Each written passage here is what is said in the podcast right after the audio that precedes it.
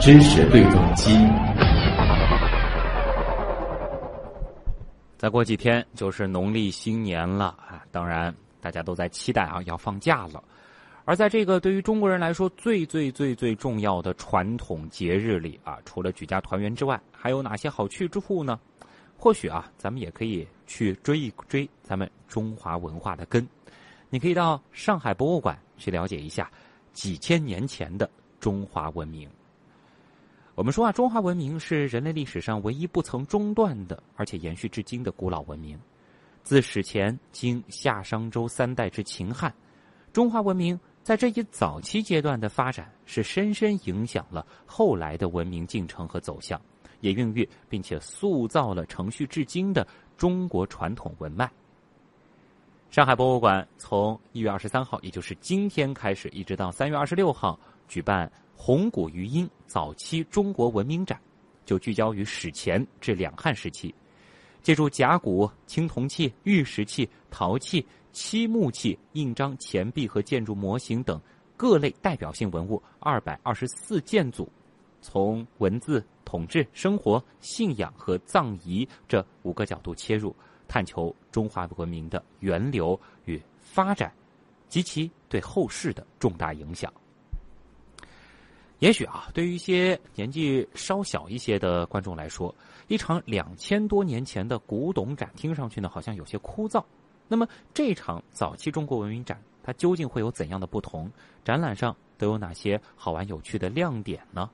相关情况，我们就来连线红谷余音的展览协调人，来自上海博物馆青铜器研究部的馆员葛亮。葛亮，你好。哎，你好，主持人好。哎。我们了解到，这场红谷余音早期中国文明展，它聚焦的时代呢，其实跨度挺大的啊，是史前一直到两汉时期。当然，离我们现在其实也挺久远了，有两千多年的历史。那为什么会聚焦这个时期呢？呃，如果要简单的概括说，这个早期中国，嗯，也就是先秦、秦汉时期，或者说这也就是这个佛教传入中国之前的这个历史时期，对我们的影响，呃，我想一句话，就是说，咱们中国人。的文化认同，通俗的说，就是凭什么我们从文化上互相认可，咱们都是中国人？嗯，这种观念它的成型关键在这个时期。哦，也就是说，在现在我们的很多思维方式，其实依然是深深受到那个时期它形成的一些文化特质的影响的。对对对，就是在这个时候，我们的汉字基本上定型了。嗯，又经历了秦始皇书同文啊，不同地方的中国人可以交流了，有了共同的历史记忆。这很重要，我们都有一个历史记忆。然后这个中国的统治形式，比如说从大的国家的范围，到中央的集权制度都稳定下来了。后来的各个王朝基本上就受它影响。呃，咱们的生活里边这个吃穿住行吧，啊，这方面的东西基本上都已经发明出来了。后来更多的是改良啊、改进。所以说，这个物质、精神各方面来说，我们中国思想史上的核心时代、黄金时代也是这个时候。啊，就是说，呃，简单说吧，就是说，咱们说的早期中国，重要的不是民族或者疆域的概念，嗯，而是一种文化的共同体的形成。啊，这个说的特别好，呃，所以这就是这场展希望带给大家的一个最重要的东西了，就是我们回头去看一看我们现在所认为的。中国人或者说我们所熟悉的中国文化，在它发育之初是怎样的？其实可能到青春期的那个阶段，就是在两千多年前，基本上是已经发展比较定型了。对对对对对，我想这个您前面也说，这个中华文明是古代文明里边唯一一个没有断的。嗯，这个大概跟这个早期的这种文化凝聚力的强大是很有关系的。啊，那我们先。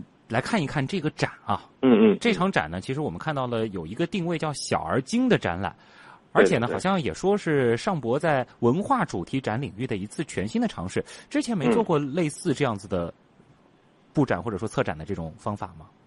呃，之前也有，但更多的是出外展或者是外面来展。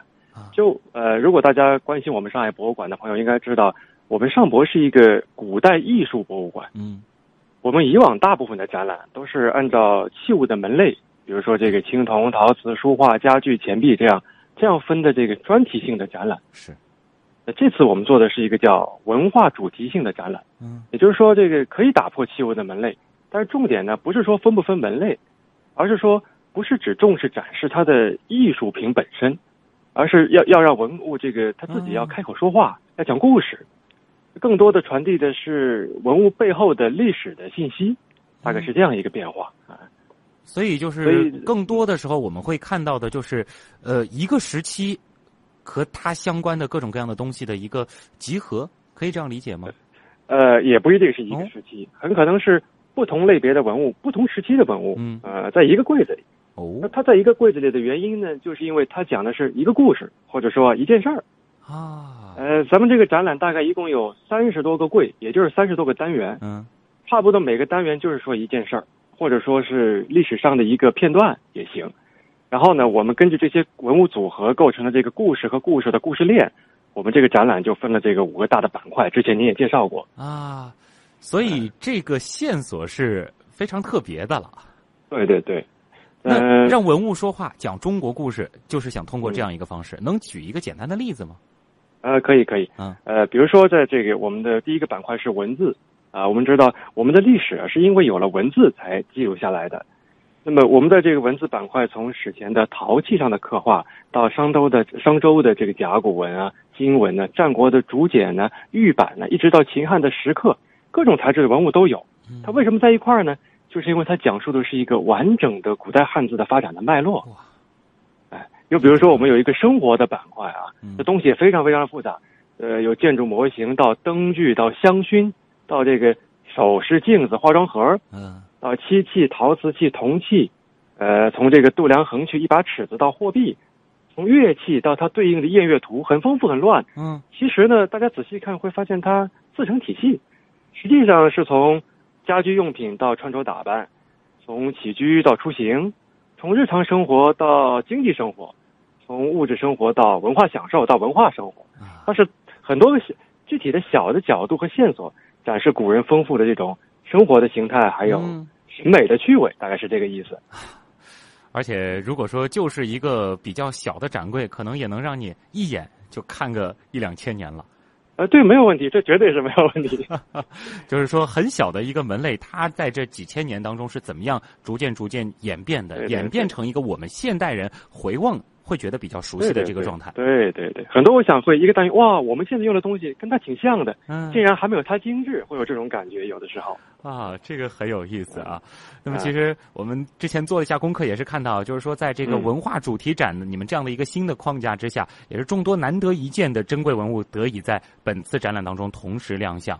但是据说啊，就是相比于就是咱们的一些其他的这个常规展览当中的，就主要打的这个艺术性和高品质，我们这次其实选的一些具体的这个展品，也不是主要是看这个方面，是吗？呃，也也也不能完全说不是。当然，我们这次展览绝大部分、绝大部分还是观赏性、艺术性非常强的这个精品啊。呃，比如说我们有一些东西，什么呃，像两个小猫头鹰的这个肖友啊，嗯，比如说这个鎏金的背上背着虎斑背的小鹿阵呐。多层透空的这种镜子，比我们平时在展厅看到那些展品，其实说这个观赏性是更高的。嗯，当然，我们关键是他们同时也是历史价值非常高的展品。这就比较特别的是说，我们这个展啊，嗯，这个历史价值第一位。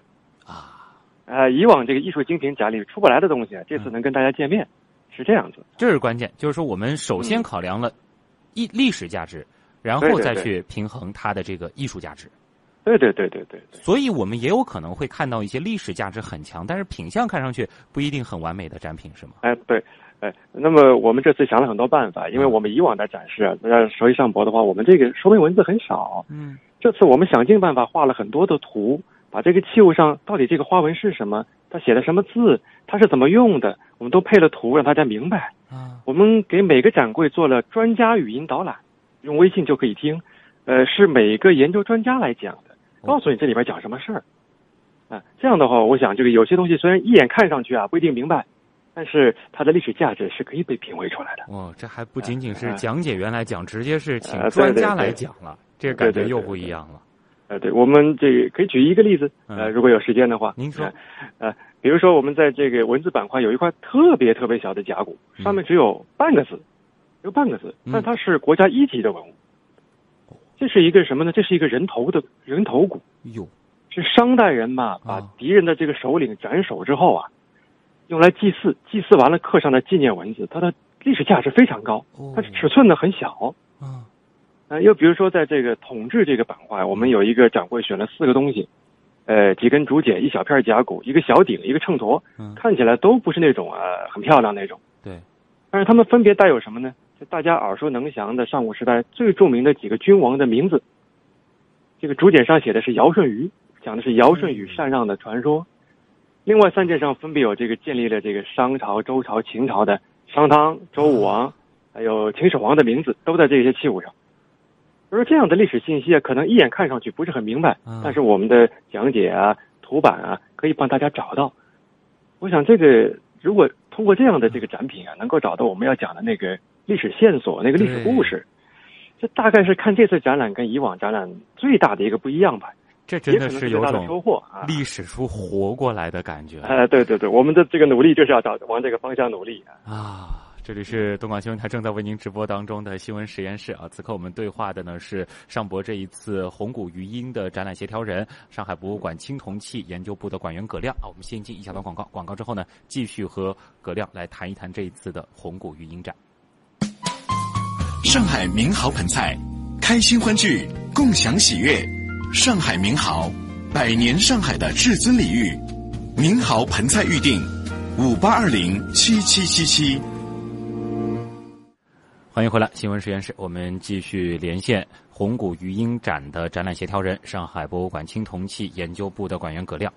呃，我看到有些朋友也在关注我们前面提到的那个生活板块里的一些小器物啊。我记得葛亮，你刚才也提到了，就是说有一些好像和我们现在用的这个用品还挺像的，能简单的说说说一些小例子吗？这个感觉挺有意思的。您说的没错，这个生活器皿其实是我们以前展览的比较少的，嗯，但是是咱们这次展览里边面积最大。展品最多，也是观赏性最好的一个板块，就是这个生活。很多以往在库房里藏了很多很多年没见过的华丽到这个让人惊叹的这种器物，这次都能跟大家见面。有，有很多还是第一次见面的。嗯，呃，比如说我们这个有很多这个房屋的模型啊，我们这个古代的房屋不容易留下来嘛，对。但是很多随葬的模型会留下来，什么屋子啊、磨坊啊、水井啊、啊猪圈、猪圈、鸭篮子。就这些呃很很非常形象可以看到啊这些室内的用品，比如说这个呃燕这样这个大雁角形的这个灯，嗯啊博上的香薰，古人的这个生活情趣都可以看到。呃特别好的，比如说我们有这次有一个鎏金的虎阵，怎么说呢？古人是席地而坐嘛，他们需要用这个镇纸一样的这个古代的阵啊来压这个席子，嗯，就是一只这个非常漂亮的鎏金的老虎啊，它的脖子里有项圈，说明老虎已经被人驯化了。哟。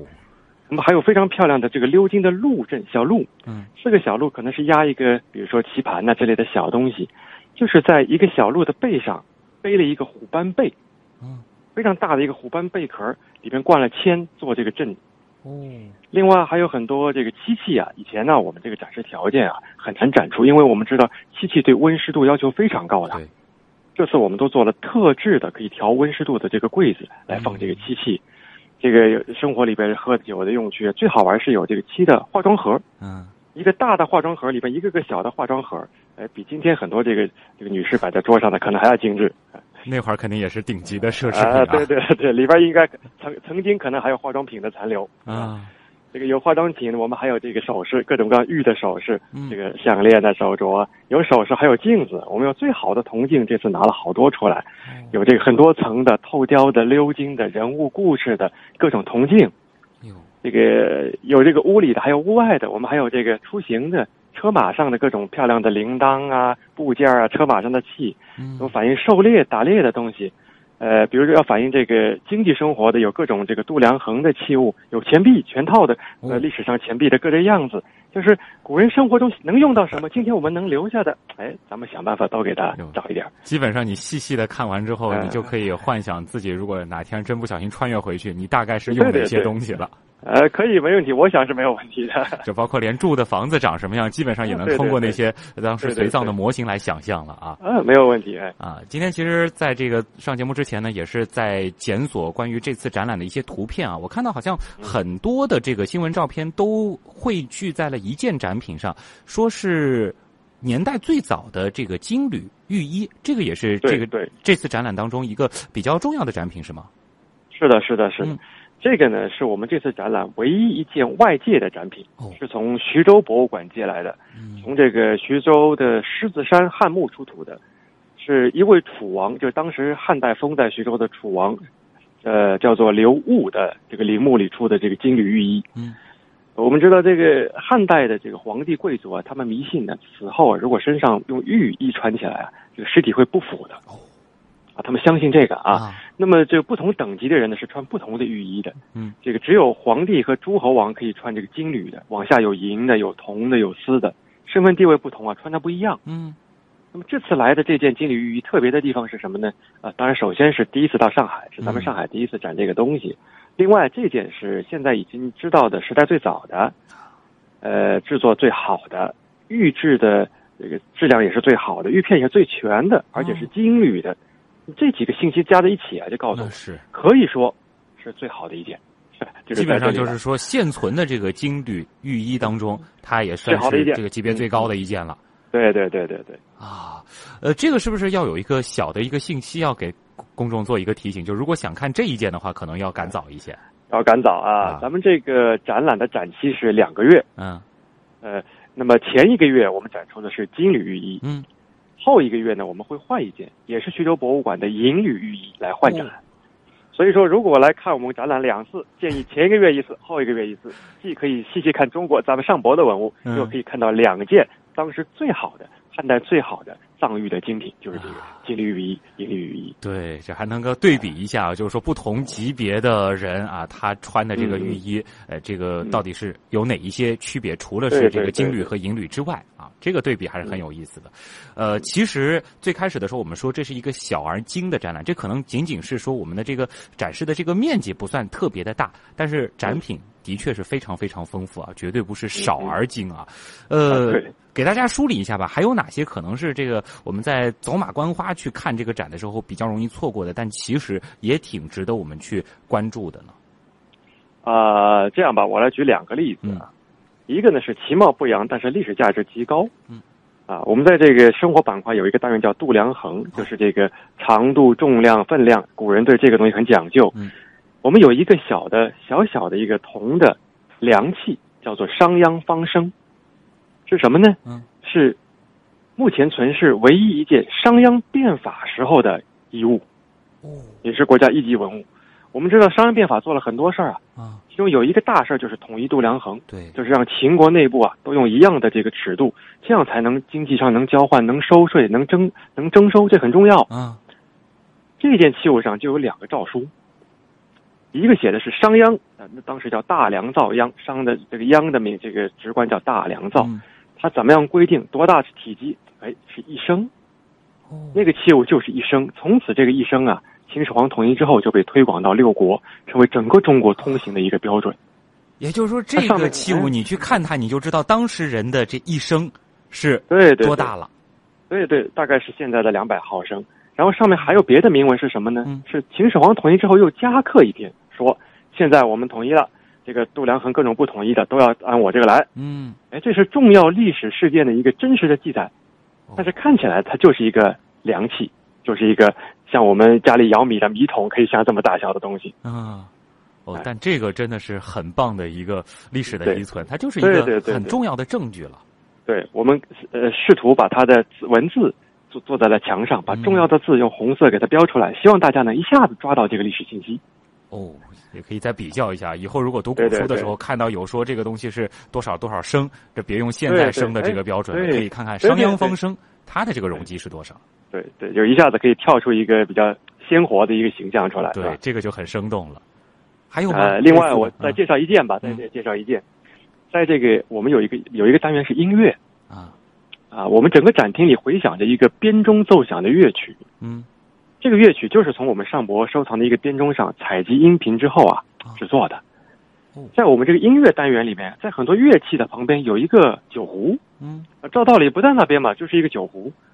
这个酒壶上啊，就是整个酒壶的表面就是一个画像纹。啊，啊，我们知道这个，我们上古时代还没有这个纸啊，我们的竹简啊、丝帛都很容易烂掉。上古时代的画啊是保存不下来的。嗯哼，这古人真正的生活场景啊，我们是猜的，其实是很难看到非常鲜活的图像嘛。是，在这个青铜壶的表面啊，就有这个古人贵族吧各方面的生活图像。哦，有这个狩猎的，有这个吃饭的，有这个捕鱼的，打大雁的，打仗的，有这个也有演奏音乐的。我们从这个壶上面，我们每一层啊，在我们的这个展牌上都做了详细的介绍。这是什么图？那是什么图？通过图上，我们可以可以看到古人是怎么把编钟、编磬支起来的，怎么在下面敲击，怎么吹笙、吹箫，怎么击鼓。看完这个画，一回头，旁边就是成套的编钟和鼓。所以说，我们是把实物跟图像放在一块儿。如果只看实物不看这个图像啊，那就可惜了。这一结合，马上就有感觉了。就是刚巧有这样一件青铜器，它上面有这个画像纹，然后通过青铜器它这种比较耐于保存的这个特性，就把当时的一些鲜活的生活场景给保存下来了。对，而且一回头，旁边就是我们他们用的那个画里边，义物他们使用的这些器物是什么样的，就在边上。哎，对啊，所以这是我们这次展览希望能做到的是，我们传递的是一个一个的历史信息，而不是一个一个的东西。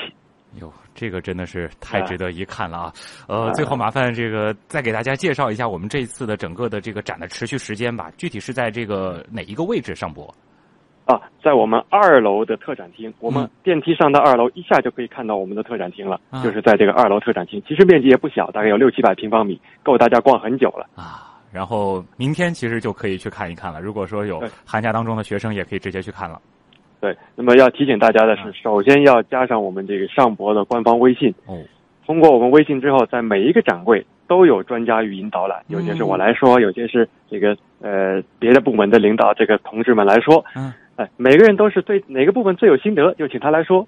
说的呢，可能跟展柜里写的字不一样，但是呢，都是最有趣的点儿，能够带领大家更快的抓住我们这个展览想说的那些宝贵的历史信息啊。光是今天和葛亮老师这样一聊，我就知道这个语音讲解的质量一定也是非常非常高的，所以大家赶紧可以去加一下，就是上海博物馆的这个官方微信平台，直接就能够找到这次展览的专家讲解了。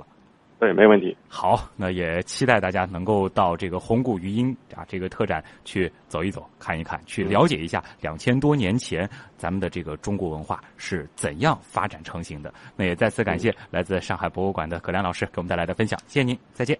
好，谢谢大家，再见。那么再给大家补充一下啊，就是我们是可以通过啊上海博物馆的官方微信平台去找这次展览的这个专家讲解啊，大家是可以通过手机轻松的去了解文物的信息。所以呢，这个春节假期，大家不妨也到上博来一次两千多年的时空穿越之旅，这个真的是让文物会说话了。